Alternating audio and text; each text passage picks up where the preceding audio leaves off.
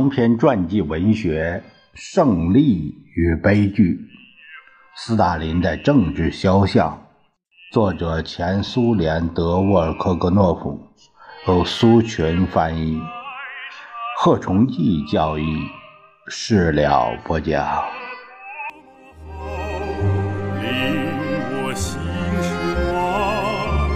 在这迷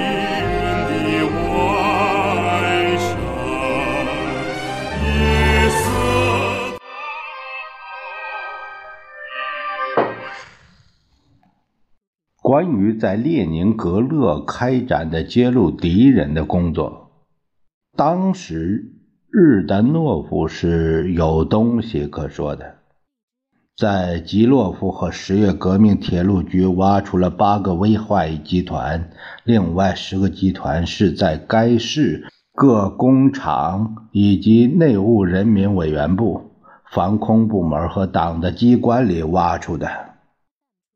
在很短时间里，区委的每个机关里都揭露出敌人的巢穴，在维堡区十三人，瓦西里岛区十二人。基洛夫区十二人，一共二百二十三名党的工作人员。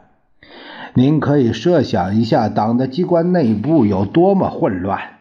日丹诺夫动情的大声喊道。他接着便绘声绘色地描述起敌人在革命的摇篮城市横行霸道的情景了。红色教授学院从1933年到1936年培养出183人，其中32人已经被捕。现在仍留在列宁格勒的130人中有53人已经查明是人民的敌人。斯大林的这个恐怖行动理论家和实践家在会场愤怒的喧闹声中，接着说道。这种愤怒的喧闹声响彻全国。相反，困惑不解和痛苦的心情却由于恐惧而被压抑的无声无息。从那时以来，已经过去了半个世纪了。对敌人行动的盲目愤怒的喧闹声，早就被真理的洪流冲刷的一干二净了。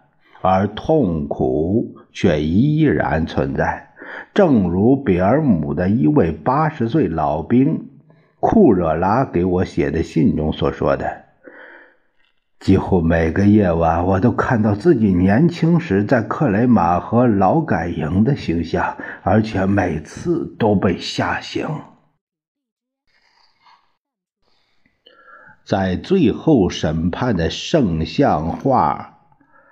画面上，艺术家以高超之笔描绘了对世俗罪过的惩罚。政治审判戏剧的总导演知道自己需要什么。尽管斯大林憎恨托洛茨基，但斯大林完全不拒绝他的许多理论观点。我们已经讲过，在总书记的藏书中，实际上有托洛茨基写的所有著作。托洛茨基的著作之一，即文集第十二卷《无产阶级革命的基本问题》，深得斯大林的欢心。他尤其喜欢该书《恐怖主义与共产主义》一篇。在《恐怖主义与共产主义》一篇中，托洛茨基写道。革命邀请革命阶级一切手段达到自己的目的，他所具有的任何手段都可以用。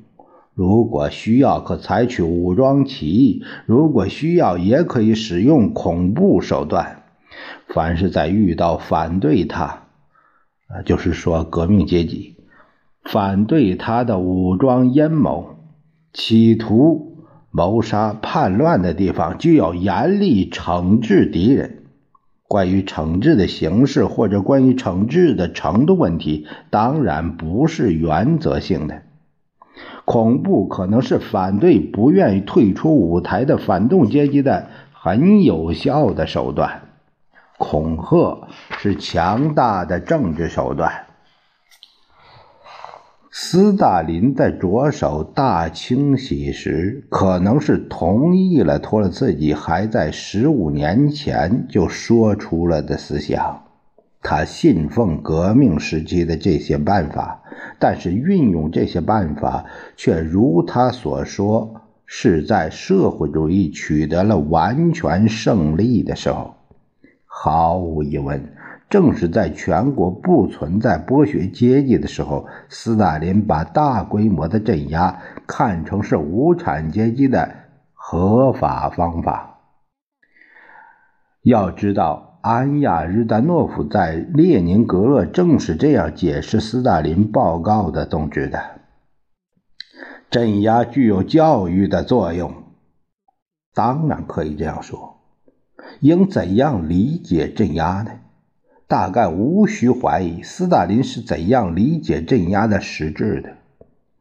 对此，我想做一点插叙。与我通信的一些人想要把斯大林的镇压先放到一边他们同意分析斯大林的所有步骤、功绩、成就，但是甚至不想讲镇压的问题。顶多是往叶若夫、贝利亚身上推，这就十分奇特的把一个人的经历割裂开来，只承认这些人相信的东西。当我看了由于斯大林的罪过而无辜牺牲的数千人的一卷卷的案件集时，我仿佛听到了他们已消失已久的声音。充满了永远的困惑、不解、极端苦闷、绝望、失望的声音。我想让这些企图为暴君洗刷的人看一看这一本本案卷，该有多好！镇压是独裁专权的极度表现，是对不道德行为的颂扬。斯大林缓慢的，但却坚定不移的走向全面的恐怖。但是他这个凶狠阴险的人物，在党、人民、历史面前，还必须有辩解的论据。他没有这样的论据，于是他就伪造论据，尤其是借助政治审判来伪造。斯大林在幕后指挥这些戏剧的演出，其目的很明确：第一，总书记借助法庭，想给托洛茨基分子以最后的毁灭性的打击，谴责托洛茨基分子是搞间谍活动、恐怖、杀人、纵火的狂暴的坏分子集团。托洛茨基成了斯大林在思想上和政治上的主要靶子，同托洛茨基的斗争在继续，在这个斗争中是不可能打成平手的。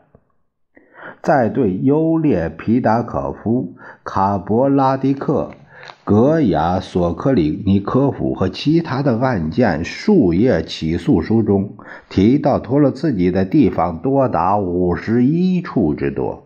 这不是偶然的，在尼伊布哈林、阿伊里可夫、尼尼克列斯廷斯基、克格拉科夫斯基、阿巴罗森霍尔茨以及其他不幸者案件的起诉书中也有类似情况。当诉讼程序开始的时候，身在墨西哥的托勒茨基不断的说明：“是的，正在审判他的志同道合者，但是审判的是思想。”这样，几乎在每一期自己的杂志《反对派公报》上，托洛茨基都要刊登一些关于拉科夫斯基。克里斯廷斯基、罗森霍尔茨的事情，表明他们与斯大林水火不相容，强调自己对他们的声援。这个流氓犯差不多定期就迫害他的拥护者一事发表抗议书。托洛茨基为人民的敌人做的一切人道的辩护，正中斯大林下怀，给他增加了证据。第二，斯大林感到过去的反动派老布尔什维克正在革命前就了解他底细的共产党员，从心里就不能容忍他的史无前例的擢升。在自己有报复心理的情况下，斯大林任何时候都不能忘记布哈林、李可夫、皮达可夫以及其他过去占有的独特见地——自由思想。这些人又都了解他这个总书记的真正价值，他们妨碍像斯大林想象的那样论述社会主义建设思想。斯大林认为，十月革命之后，布尔什维主义过多的感染了托洛茨基主义，过多的感染了所有这些倾向分子和反对派分子的摇摆不定。总书记想。他们中的一些人，除了革命前的党龄，已经一无所有。第三，斯大林感到战争临近，并且害怕战争。他摆脱不了一种感觉，那就是他仿佛是在用脱了自己的眼光看外部世界，甚至他自己大概也害怕承认这一点。只要总书记看到托洛茨基写的什么东西，他就感到托洛茨基并不是无缘无故说不吉利的话。例如，在忠诚的革命中，托洛茨基就写道：“我们能够预料苏联在渐渐迫近的大战中不失败吗？”对这样公开的提出来的问题，我们也只能公开的回答。如果战争终归还只是战争的话，那么苏联的失败将是不可避免的。从技术、经济、军事意义上说，帝国主义无可比拟的强大。这不仅是对社会主义，而且也是对他斯大林的判决。现在，在战争爆发之前，就需要干掉所有潜在的希特勒帮凶。要知道，如果元首带剑来了，他就会在这里让托洛茨基上台。我们现在就得对未来的战争做好准备。希特勒和托洛茨基在这里是。不会得到支持的。